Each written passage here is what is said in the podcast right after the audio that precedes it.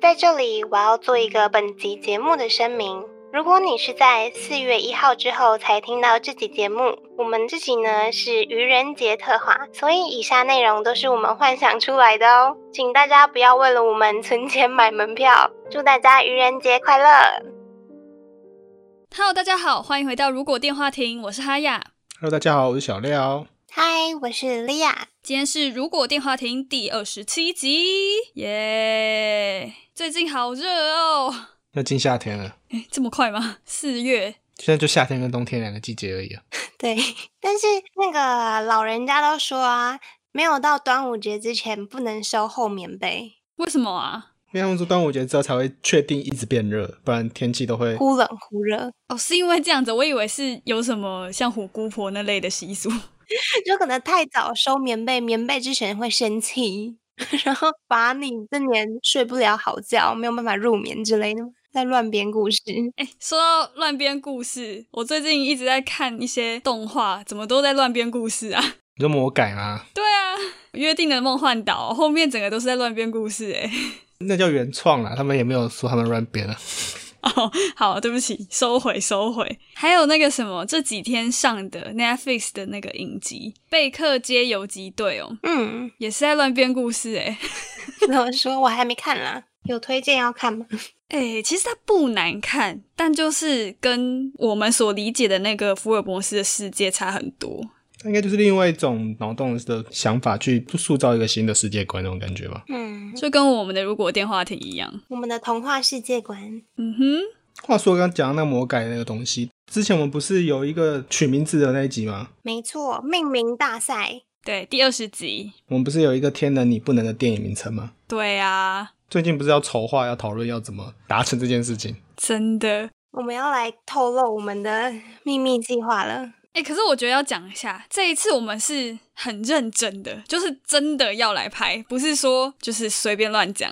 对，所以，我们等一下前面要先讨论一下我们的规模是要做那种独立小型的电影，还是要商业电影，或是如果真的成本不够，可能要往小型的短片模式去做规划。说网路为电影那种吗？对对对对，嗯，但是我觉得我们可以先想啦，因为钱的问题的话，可能赞助商吗？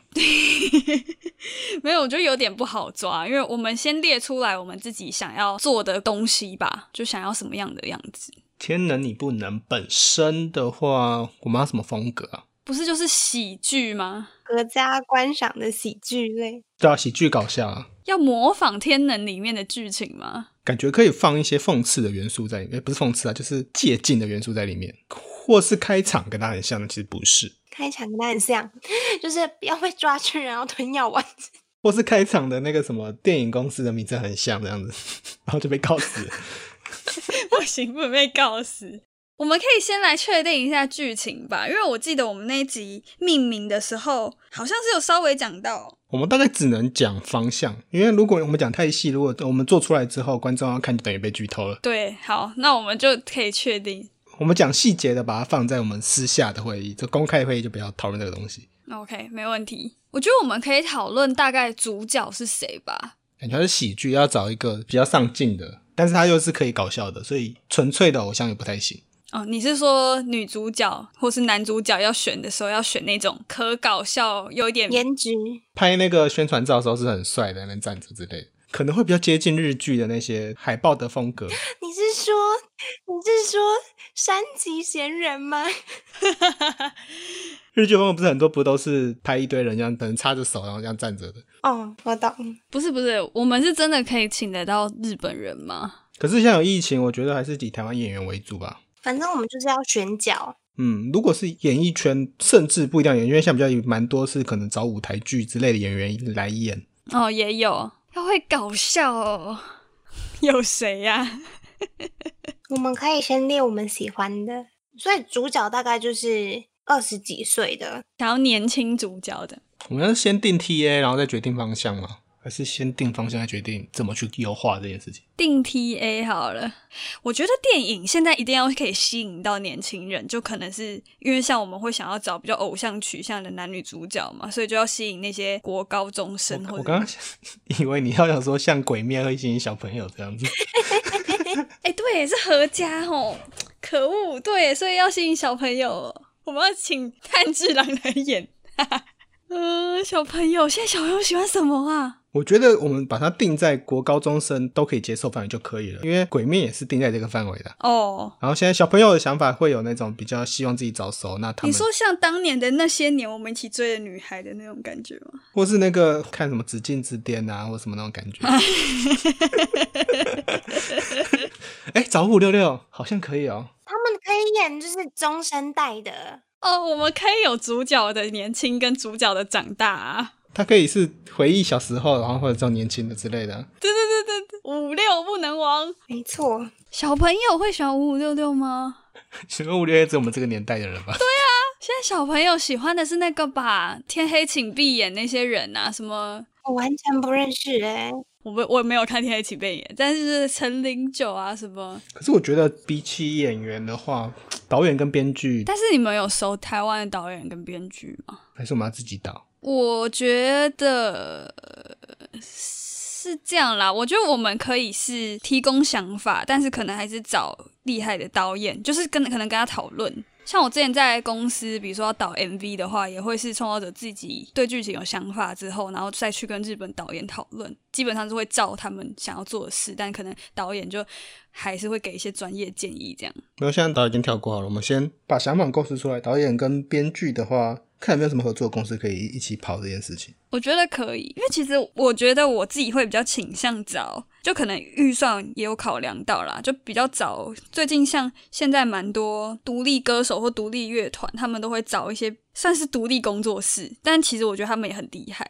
甚至有一些工作室是绑后置的。对，一连串就他们有导演、有编剧，也有剪辑后置。那我觉得以我们目前的形式，我们先以短型的片长为主，比较接近 MV 跟微电影模式为主。时长大概多久啊？二三十分钟。应该差不多吧，然后很多电影都是这样子嘛，嗯，就是先有一个短片集，然后觉得不错之后，才开始加大寻找专业的演员跟更专业的导演去投入这个计划。哦，孤味也是类似的形式啊，哦，真的哦，嗯，就是它原本就有一个短片的内容，嗯，但还是有可能会得奖。之后可能相关赞助或投入资金，我觉得这个是可行的题目，我们再把它延长去做大的。我突然想到很反向行销的例子，我突然想到你可以找罗志祥演啊，还是放弃负面行销好了，哎，我这样直接定义它是负面是不是？是负面行销，多人运动不是吗？这样就不是合家欢乐了，这样就变十八禁了。哦 对，吴康仁啊，我超喜欢他的。吴康仁很赞呢，他真的是一个很会演，然后又很很愿意牺牲的人呢。你说晒黑吗？没有，我说吃胖。有一部最新的啊，什么我没有谈的那场恋爱的电影，他好像就是吃的超胖，真的吃胖，就真的吃胖，超厉害的欸。可他好像也不太搞笑，嗯，他之前演那个直剧场的有一部就是搞笑为主的啊、我觉得应该是说他可以搞笑，但是他呈现出来就是他还是帅的，但他是帅的搞笑，不是那种真的很丑角、很丑的那种。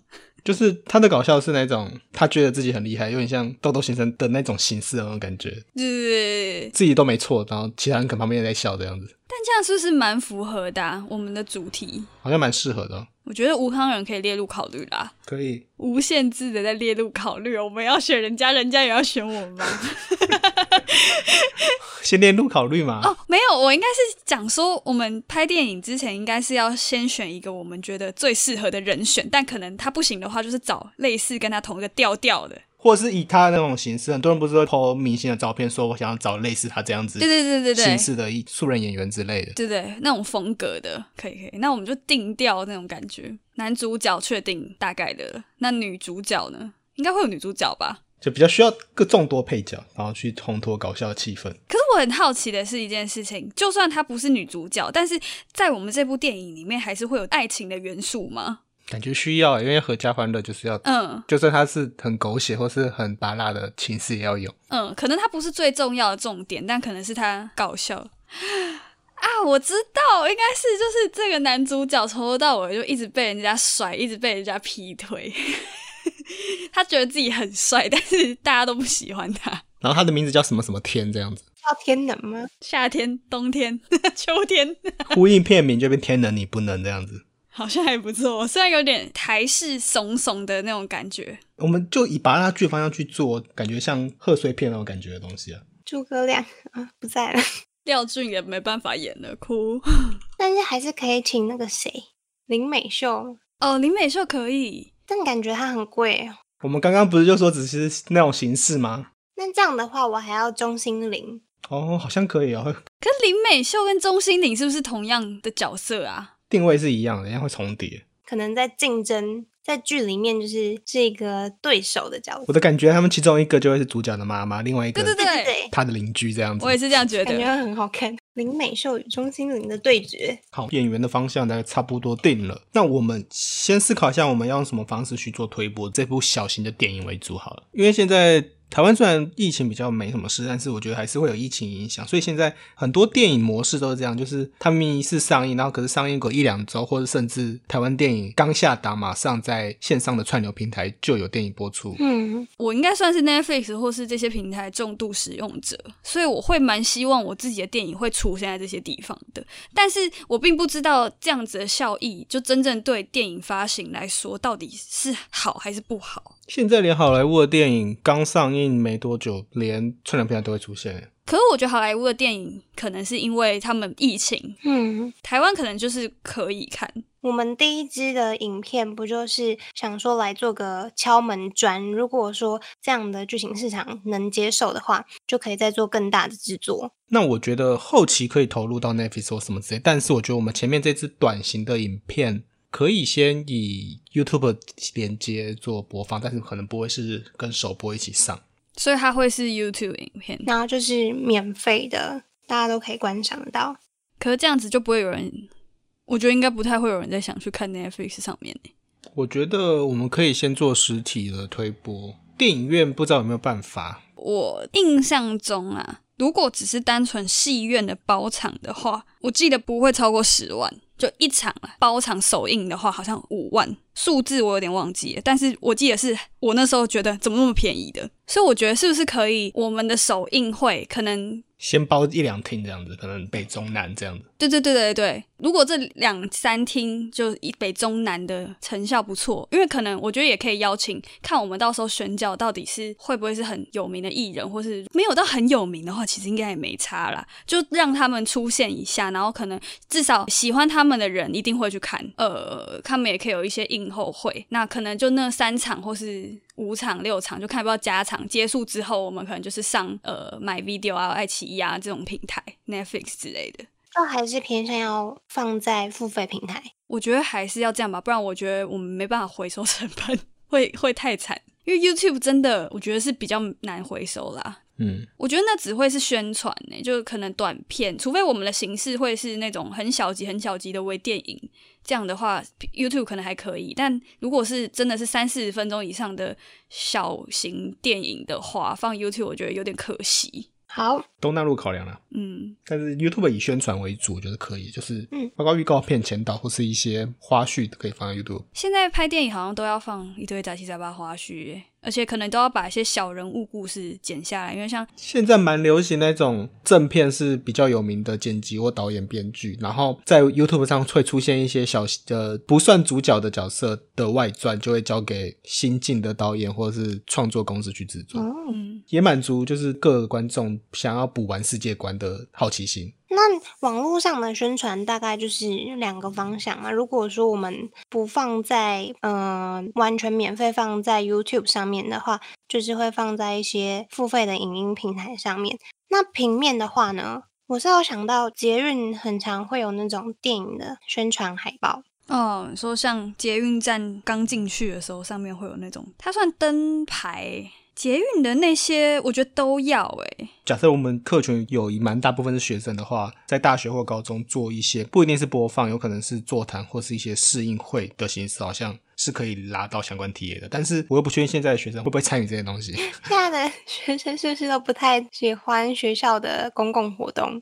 就学校本身里面的行销作业也是要做到，就是就算是赠送一些优待券或是广告的文宣，都是有需要的，哦，以前高中也会，好像蛮常拿到那种免费的电影票。或者折扣券之类。对对对对，我觉得需要。但假设我们的演员真的是太大咖的话，那可能他们应该没办法亲自到学校去做。像有些高中不是会有那种晚会，可能出席，我觉得有点太难。如果是真的比较早新进的演员的话，或许他们有机会可以去几所可能比较知名的高中去做一些见面会或什么之类的。或是针对一些演艺相关的科系做宣传也是哦，行对对对对，华冈艺校啊什么之类的。北艺大、台艺大，对对对对对对，可能会有机会可以安排。我觉得现在宣传可能就真的都要多方诶、就线下像这种比较校园的，嗯然后捷运的那些东西，还有网络自媒体的行销，自媒体就一定要。但是其实我还蛮喜欢，就是前阵子的那个《天桥上的魔术师》这部影集，就还有在西门町红楼做展览。虽然说感觉就是需要花更多钱，但我觉得它那样还蛮好的。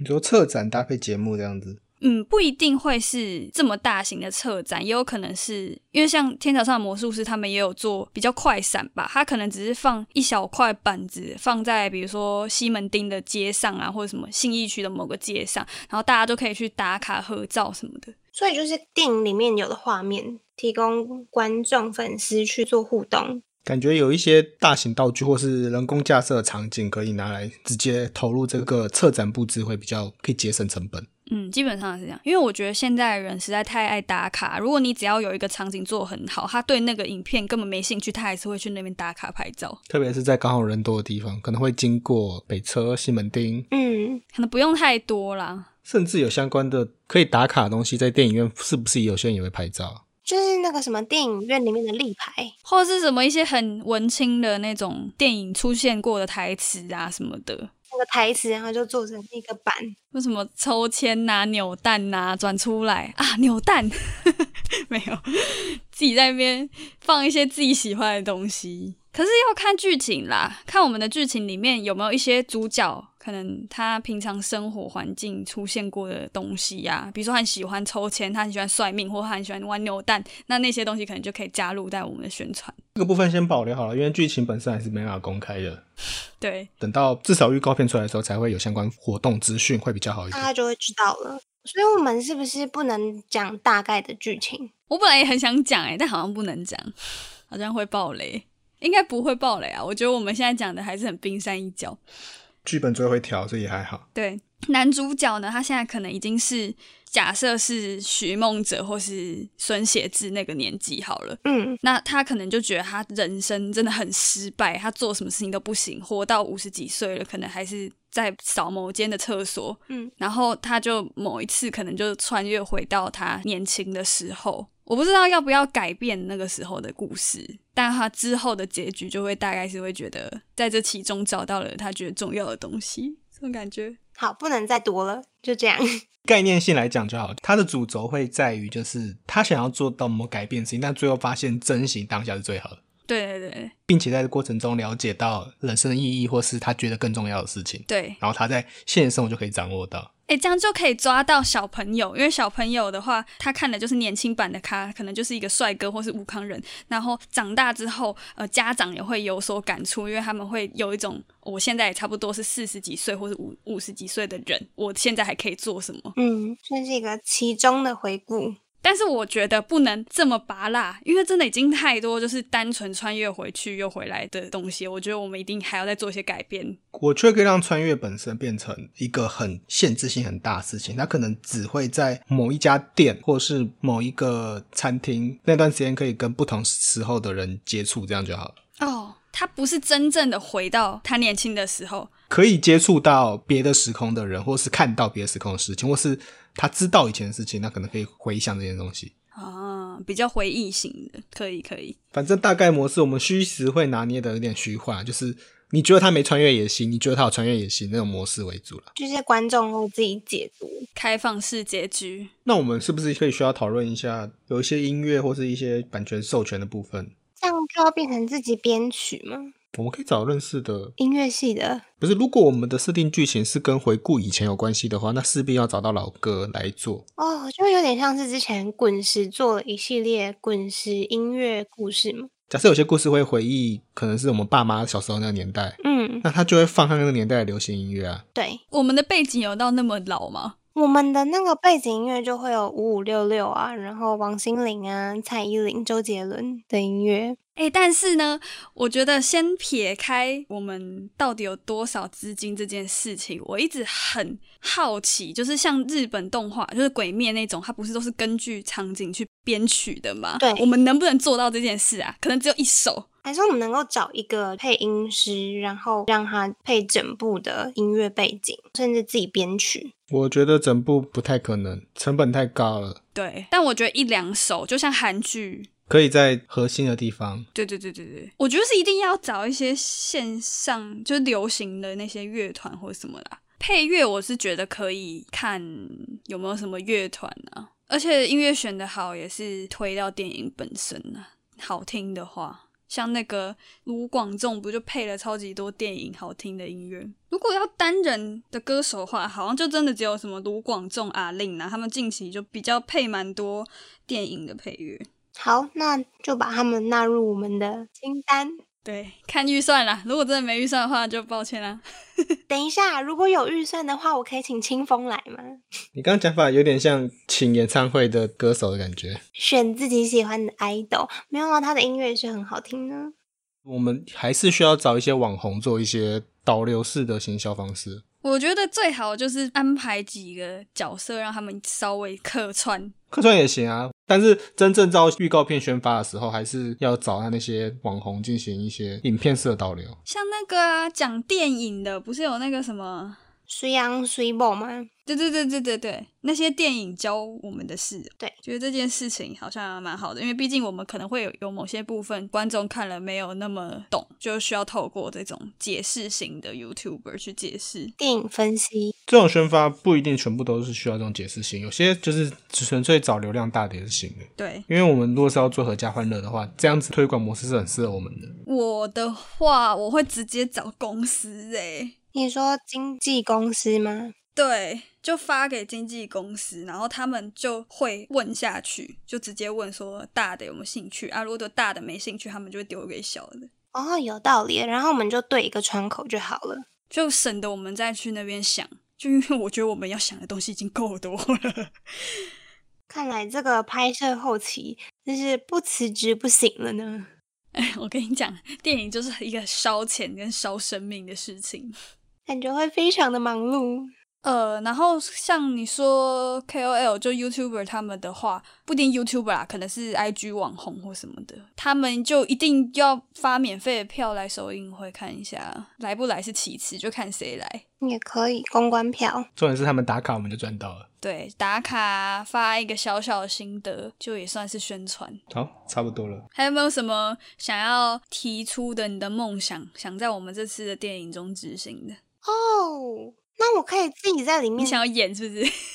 对啊，我可以吧？没有，我觉得莉亚可以去跳舞，就可能里面出现某一个舞团，可能只是其中有舞伴这样子，对对 对对，一个舞者这样，你在台上，花乐女子舞团， 或者你就是那种跟李美秀吵架的那个街坊邻居这样子，哦，那我可能吵不赢，我平常吵架就这么弱了。你在那边跳舞，然后太吵，然后吵到他们家这样子，我以为是从旁边探出来，然后头上都放一卷一卷的那个发卷，那样那个包租婆那个感觉吗？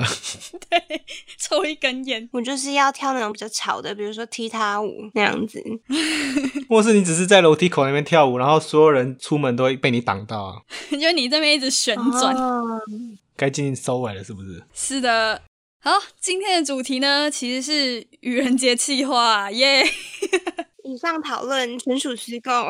对，如果雷同，非常抱歉，没有，就是你直接把题目换成如果我们要拍电影。对，但是我觉得我们刚刚讲的其实呃也蛮假的，对呀、我们根本就没有演戏的天分嘛，我们没有认真在骗人， 真的很不相信我们未来会拍电影这件事、诶，说不定就是会拍啊。